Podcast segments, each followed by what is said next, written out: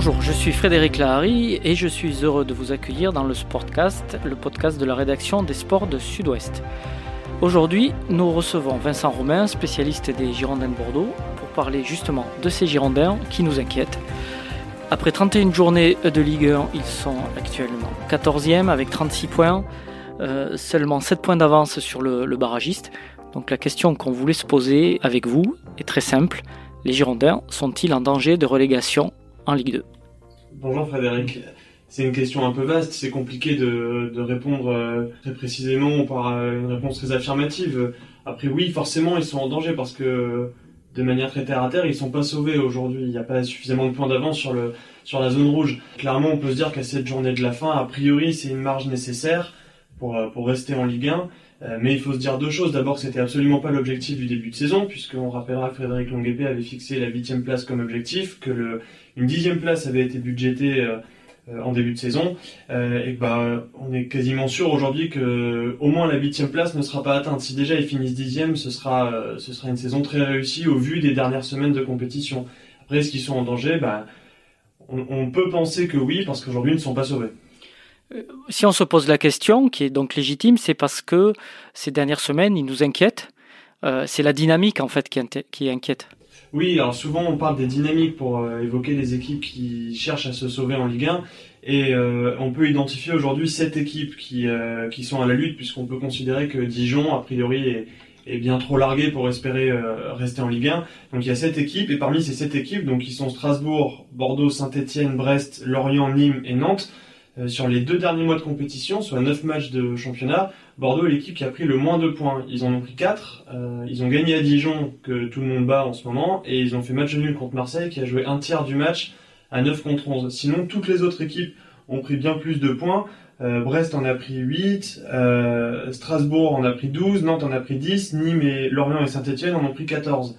Et puis surtout, ce qu'il faut voir, et c'est la conséquence de, du nombre de cet écart de nombre de points, c'est à, à quelle vitesse l'écart entre les Girondins et la 18e place, celle de barragiste, s'est rapidement réduit. Début février, euh, l'écart était de 14 points et aujourd'hui, il n'y en a plus que 7. Donc en gros, il faudrait vite que, le, que la victoire ou peut-être les deux victoires qui manquent à Bordeaux arrivent parce qu'on sent que la dynamique est vraiment très très négative en ce moment. Comment expliquer justement cette chute? C'est le, point de marquant, c'est la blessure d'Otavio à votre avis? La blessure d'Otavio a fait très mal sur le terrain parce que c'était le seul joueur qui, était, euh, qui avait vraiment ce profil de récupérateur. Alors on, pouvait le critiquer, il, il se projetait pas beaucoup vers l'avant, il mettait des fois du temps à faire des passes, il jouait beaucoup, euh, enfin il jouait très prudemment. N'empêche que bah, c'est lui qui colmatait à peu près toutes les brèches quand il le pouvait, et donc il servait vraiment de point d'équilibre dans le, dans le bloc équipe. Euh, ça c'est pour le côté un peu tactique, avec également euh, la grosse baisse de forme d'Atem Ben Arfa, autour duquel Jean-Luc Gasset avait organisé son équipe. Ça fait un petit moment maintenant que Katem Ben Arfa n'a pas marqué, n'a pas donné de passe décisive. Euh, bah, du coup, Jean-Louis Gasset est un peu obligé de, revoir en, en, constamment sa copie. Et puis après, il y a le côté psychologique qui joue beaucoup sur les dynamiques et euh, dans la course pour le maintien. Et le, match qui a fait très mal, euh, c'est le match perdu à Lyon, où les Girondins font, franchement un vrai bon match collectif et prennent un but de l'espace à la 92e de Dubois qui soi-disant veut frapper, mais euh, je suis quasiment sûr qu'il veut centrer, mais lucarne opposée. Et à partir de ce moment-là, il y a, tout qui s'est effondré.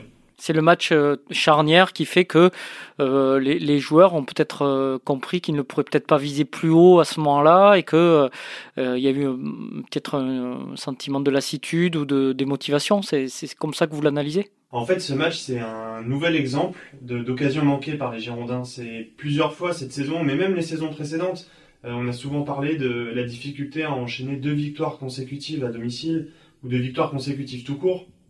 Ah là, ce match à Lyon, ils avaient l'occasion vraiment de regarder vers le haut. On se disait, s'ils si, prennent au moins un point, peut-être trois, ils pourront se mêler à la lutte pour, euh, pour les accessites, euh, c'est-à-dire entre la cinquième et la huitième, neuvième place. Euh, là, ils ont pris ce but, et depuis, il y a, tout qui s'est brisé. Même Jean-Louis Gasset, on a, on a plusieurs fois parlé, hein, que dans les têtes, il avait, il avait senti un vrai abattement après ce match. Vous parliez d'Atem Ben Arfa.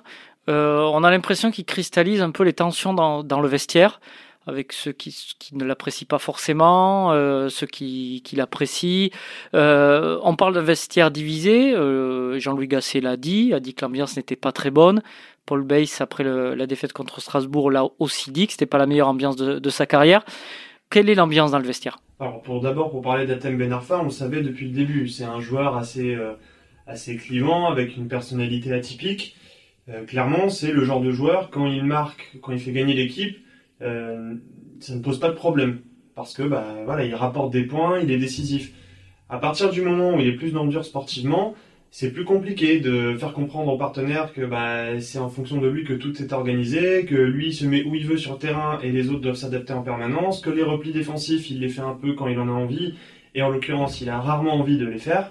Euh, il y a eu un, un, match un peu charnière, c'est celui contre Marseille, qu'on évoquait à l'instant, où pendant une demi-heure, les Girondins jouent à, jouent à 11 contre 9. Ce qu'il faut faire dans ces cas-là, c'est faire le plus de passes possible et tirer le bloc adverse parce qu'il y a quand même deux joueurs en moins dans le champ. Et euh, Atem Ben Arfa, ce soir-là, euh, bah, il n'avait pas envie de faire de passes. Voilà, il a joué pour lui tout seul. À un moment, pendant un quart d'heure, il a fait, je sais plus, euh, trois ou quatre frappes euh, qui avait, il y avait quasiment aucune chance pour que ça finisse au fond, alors qu'il avait des joueurs démarqués autour de lui. Après ce match-là, il y a eu une altercation assez vive avec Laurent Koscielny dans le vestiaire. Et depuis, bah, il y a une depuis, ouais, on a l'impression qu'il y, a une espèce de rupture en fait entre entre Ben Arfa et une partie du vestiaire, parce qu'il n'est pas non plus en marge. Hein, il a quand même des, il reste proche de plusieurs joueurs, etc. Est-ce qu'il n'y a pas aussi euh, des joueurs qui ont qui ont pas fait le deuil de, du départ de Paolo Souza, qui, qui avait une emprise assez forte sur le vestiaire par le jeu qu'il proposait? Oui, voilà, ça c'est le deuxième problème dans ce vestiaire, c'est que le, le changement d'entraîneur l'été dernier a entraîné une remise en question des statuts, enfin de plusieurs statuts. Paolo Souza, il fonctionnait avec un cercle de quatre leaders, qui étaient Benoît Costil, son capitaine, euh, Laurent Koscielny, Nicolas Depréville et Jimmy Briand. C'était ces, ces quatre joueurs relais pour euh, faire passer des messages au groupe. C'était à eux qui s'adressaient en priorité, euh, etc. Voilà, Jean-Louis Gasset est arrivé. il, a, il a retiré le brassard de capitaine à Benoît Costil parce qu'il voulait que ce soit un joueur de champ, donc Laurent Koscielny. Et en plus, euh, il s'est, euh, il n'a pas écarté l'idée de faire venir Stéphane Ruffier. Euh, donc évidemment, Benoît Costil, ça faisait deux ans qu'il montait au front presque toutes les semaines pour défendre les Girondins devant les médias. Donc bah, forcément, il n'a pas très bien pris. Jimmy Briand s'est retrouvé majoritairement sur le banc. Nicolas Depréville, lui, bah, il, a eu la confiance au début de Jean-Louis Gasset, mais il a, il a mis très longtemps à marquer un but. Il a dû attendre le match à Dijon, il me semble, pour marquer son premier but de la saison. Donc rapidement, en octobre-novembre, il s'est retrouvé sur le banc. Euh, voilà, au final, il restait que Laurent Koscielny euh, de, comme cadre avec un statut vraiment inchangé et même augmenté puisqu'il est devenu capitaine. Donc évidemment, là, aussi, c'est un changement d'entraîneur, de, de, paradigme qui est difficile à accepter pour certains joueurs.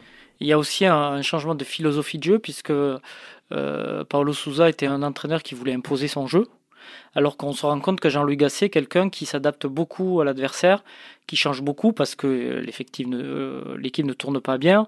Donc il y a aussi ça, il y a peut-être eu euh, de nouveaux principes à assimiler euh, tactiquement pour les joueurs. Oui, bien sûr. Alors d'ailleurs, on, a souvent dit que, que Paolo Souza était trop ambitieux pour, pour cet effectif-là.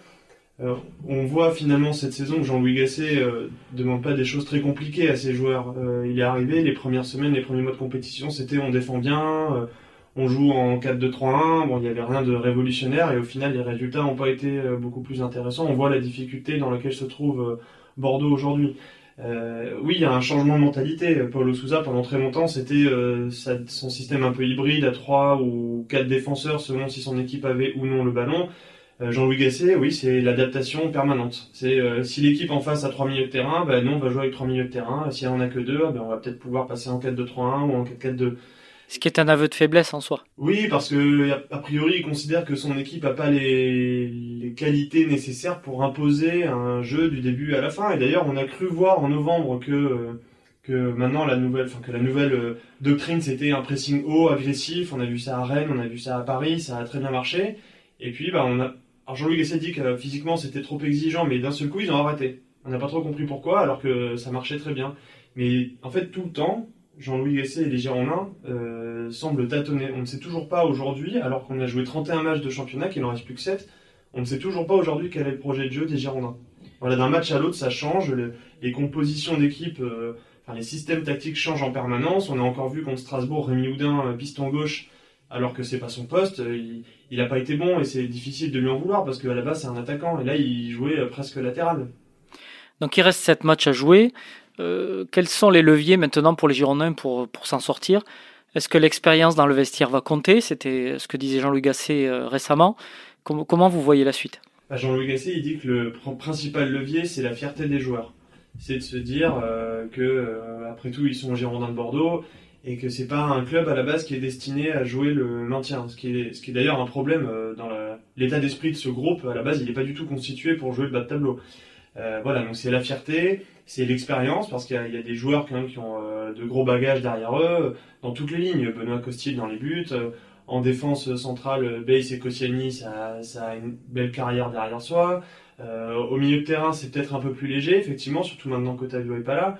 Mais devant, il y a encore, euh, il y a encore de Brillant. Euh, ils sont pas indiscutables, mais ils, ont, ils ont quand même de l'expérience derrière eux. Voilà, ça c'est censé être un atout pour ne pas paniquer. Sauf qu'il y a certains de ces joueurs qui jouent peu. Et puis encore une fois, c'est pas des joueurs qui ont été programmés cette saison pour jouer le maintien. En vrai, dans cette équipe, on a regardé un peu l'effectif tout à l'heure.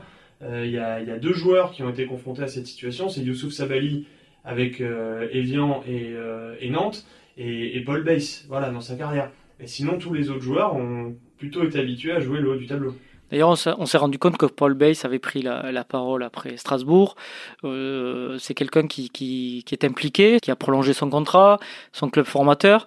Ce sera peut-être lui le, un des éléments sur, les, sur lesquels les Girondins vont s'appuyer euh, pour la fin de saison, justement parce qu'il a cette expérience de, de, de ces moments difficiles. Oui, il a cette expérience et puis c'est euh, et puis c'est un garçon qui a un état d'esprit irréprochable. Voilà. Alors euh, après, d'un côté, c'est presque pas inquiétant, mais euh, de se dire qu'un joueur comme Paul Bass devient indiscutable girondin, c'est pas forcément très rassurant parce que balle au pied, Paul Bass, on n'est pas sur une assurance tout risque. on l'a encore vu contre Strasbourg, c'est c'est pas toujours facile, mais dans l'esprit, il est tout le temps là, dans les duels, il est tout le temps là, c'est un guerrier. Et pour le coup, c'est, ce sont des qualités qu'on n'a pas toujours vues chez tous les joueurs des Girondins cette saison. Et c'est aussi pour ça que Jean-Louis Gasset euh, l'a sorti du placard euh, dans lequel euh, Paulo Souza l'avait mis, l'avait mis depuis son, arrivée. Donc oui, la saison prochaine, Paul Bay sera là.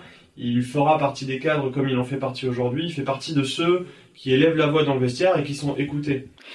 Il y a un autre élément qui est peut-être à prendre en compte, c'est le, nombre de joueurs qui, sont en fin de contrat. Est-ce qu'on, est-ce qu'ils sont, impliqués, est-ce qu'ils sont concernés par l'avenir du club, sachant qu'ils ne resteront pas, déjà, on les a déjà prévenus qu'ils ne resteraient pas au Girondin l'année prochaine? Est-ce que c'est pas aussi un problème ça? Bien sûr, c'est un problème. Euh, par exemple, euh, Vukasin Jovanovic, euh, était en janvier dernier, pardon, on, a, on lui a expliqué clairement, voilà, faut que tu te trouves un autre club. Bon, ben, je suis pas sûr que déjà qu'à la base, il a pas la réputation d'être un joueur hyper impliqué à l'entraînement. Voilà, c'est, sais plus qui nous disait un jour que c'était un joueur de match et pas un joueur d'entraînement, Jovanovic. Bon, ben, Là, quand on lui dit non, mais à la fin de la saison, tu t'en vas, on peut se douter qu'à l'entraînement, ça va, il va pas mettre les bouchées doubles. Nicolas Depréville, euh, c'est dans son langage corporel, dans son implication, on a bien compris tout au long de la saison qu'il n'était pas à fond non plus. Jimmy Briand, il, tire un peu la, tronche parce qu'il joue quasiment plus, même s'il a mis son centième but en début de saison, mais sinon il est jamais titulaire. Lui-même comprend pas trop pourquoi. Euh, voilà, après il y, a, euh, il aussi les joueurs qui espèrent être vendus. Par exemple Thomas Basic, euh, lui il n'est pas en fin de contrat, mais il sait que à la fin de la saison il sera vendu quoi qu'il arrive. Alors après c'est la responsabilité du joueur, c'est de se dire si moi je suis bon, je peux aider l'équipe à être bonne, et du coup bah, l'équipe, le club comme moi, on sera gagnant si jamais il y a un transfert, parce que moi je pourrais viser un plus gros club et les Girondins pourront toucher une plus grosse indemnité. Mais là, vu l'ambiance dans le club, sachant que quasiment tous les joueurs sont à vendre, d'un côté, ça se comprend un peu que les joueurs ne soient pas totalement impliqués euh, dans le, dans le projet. Même si c'est leur métier, que par, par essence, ils doivent, ils doivent faire leur métier, euh, être professionnels. Mais c'est vrai que on est dans un sport où euh, on a besoin d'autres choses, on a besoin d'une motivation et d'une perspective. Et c'est peut-être ça qui manque dans tous les secteurs du club, parce que on sent qu'il manque, il y, a, il y, a, beaucoup de questions qui se posent sur l'avenir du, du, club et ça peut rejaillir sur, sur les joueurs tout simplement. Bien sûr, et même les joueurs sont, sont un peu inquiets quand on parle de baisse de salaire. voilà, les joueurs se, se sont demandé récemment s'ils allaient être payés normalement, s'ils allaient être payés à temps voilà, ça fait, partie de tous les, multiples problèmes qu'on rencontre au Girondin actuellement. Euh, mais comme vous dites, ça concerne toutes les strates du club, puisque même dans le côté administratif, il y a, entre 20 et 30 personnes qui viennent de se faire licencier. Ce sont des messages qui sont négatifs et qui polluent forcément l'atmosphère autour d'un vestiaire. Est-ce qu'on peut se rassurer quand même avec le, calendrier comparé des candidats au maintien? Vous avez fait cette étude dans le, dans le journal et sur le site internet ce, mardi 6 avril. Comment, comment est-ce que c'est rassurant? Non, c'est pas rassurant, c'est pas non plus super inquiétant parce qu'il n'y a pas vraiment une équipe parmi les sept qui a un calendrier beaucoup plus facile ou beaucoup plus difficile que les autres. Euh, en ce qui concerne les Girondins, ils auront quatre déplacements. Euh, ils auront quatre déplacements, dont trois chez des concurrents directs pour le maintien à Saint-Étienne, Lorient et Nantes. Euh, et puis ils auront, ils n'auront que trois réceptions. même si la notion de domicile extérieur est moins prégnante cette saison avec les matchs à huis clos, euh, mais ce sont trois réceptions qui vont être très compliquées puisque ce sera Monaco, Rennes et Lens, euh, c'est-à-dire une équipe qui vise le titre et deux équipes qui visent le, le haut de tableau, une place européenne, et trois équipes en tout cas qui gagnent beaucoup à l'extérieur cette saison, comme Lens qui a déjà gagné huit fois. Et vu les difficultés des Girondins cette saison à domicile, euh, ça va vraiment pas être facile. En gros, on peut pas exclure que euh, le maintien sera toujours pas assuré au moment de la dernière journée quand les Girondins se rendront à Reims. Et en fait, il faut espérer, si jamais ils sont pas maintenus à ce moment-là, que Reims n'aura plus rien à jouer et sera un peu en roue libre, parce que sinon, ça peut vraiment sentir très mauvais. Pour finir peut-être sur une note un peu plus positive, est-ce que vous avez, vous, des raisons de, croire que les Girondins peuvent s'en sortir, euh, des, des, des, des raisons objectives? Ben, La première raison objective, elle est comptable. C'est-à-dire que une victoire et un match nul sur les sept derniers matchs, a priori, ça, fait, ça suffira. Avec 40 points, on devra se, les Girondins devraient se maintenir. L'autre raison, c'est qu'il y a encore beaucoup d'équipes derrière. Ça fait quand même un paquet d'équipes qui devraient passer devant les Girondins pour qu'ils soient relégués. Avec des confrontations directes aussi qui mathématiquement euh, font que des équipes vont perdre des points de toute façon. Exactement. On, peut voir qu'il y a des dynamiques qui sont euh, vraiment négatives, même si celle de Bordeaux est la pire depuis deux mois. Mais, mais un club comme Nantes, euh, où, qui n'a par exemple pas su capitaliser sur sa victoire contre le PSG, qui a vu un, un, clash dans le vestiaire entre Nicolas Palois et Antoine Comboiré, l'entraîneur, dans le vestiaire après la défaite du week-end dernier. Euh, pour Nantes, ça sent vraiment pas bon. Pour Lorient, qui a un, calendrier vraiment compliqué, euh, Lorient, ils vont jouer plusieurs équipes du, top 6. Ils vont jouer Lens, ils vont jouer Marseille, ils vont jouer Lyon. Euh, voilà, ça, peut être compliqué pour eux de se maintenir. Et après, bah, des raisons intrinsèques aux Girondins, effectivement, quand on regarde l'effectif, on se dit qu'il y a quand même plus de talent chez les Girondins et Saint-Etienne, on va dire que c'est à peu près équivalent que chez les autres équipes. Et donc, euh, par exemple, Ben Arfa, on en parlait tout à l'heure, qui est en difficulté, euh, il a quand même le talent, euh, un jour, s'il est en forme, pour débloquer un match à lui tout seul, pour assurer le maintien en, arrachant une victoire. Ok, très bien. Merci beaucoup, Vincent. Merci. Vous pouvez retrouver cet épisode du Sportcast de la rédaction sportive de Sud-Ouest et les précédents sur notre site sudouest.fr, sur notre page Acast, sur Spotify, Deezer, YouTube ou sur les applications Apple et Google Podcast. À bientôt. Merci.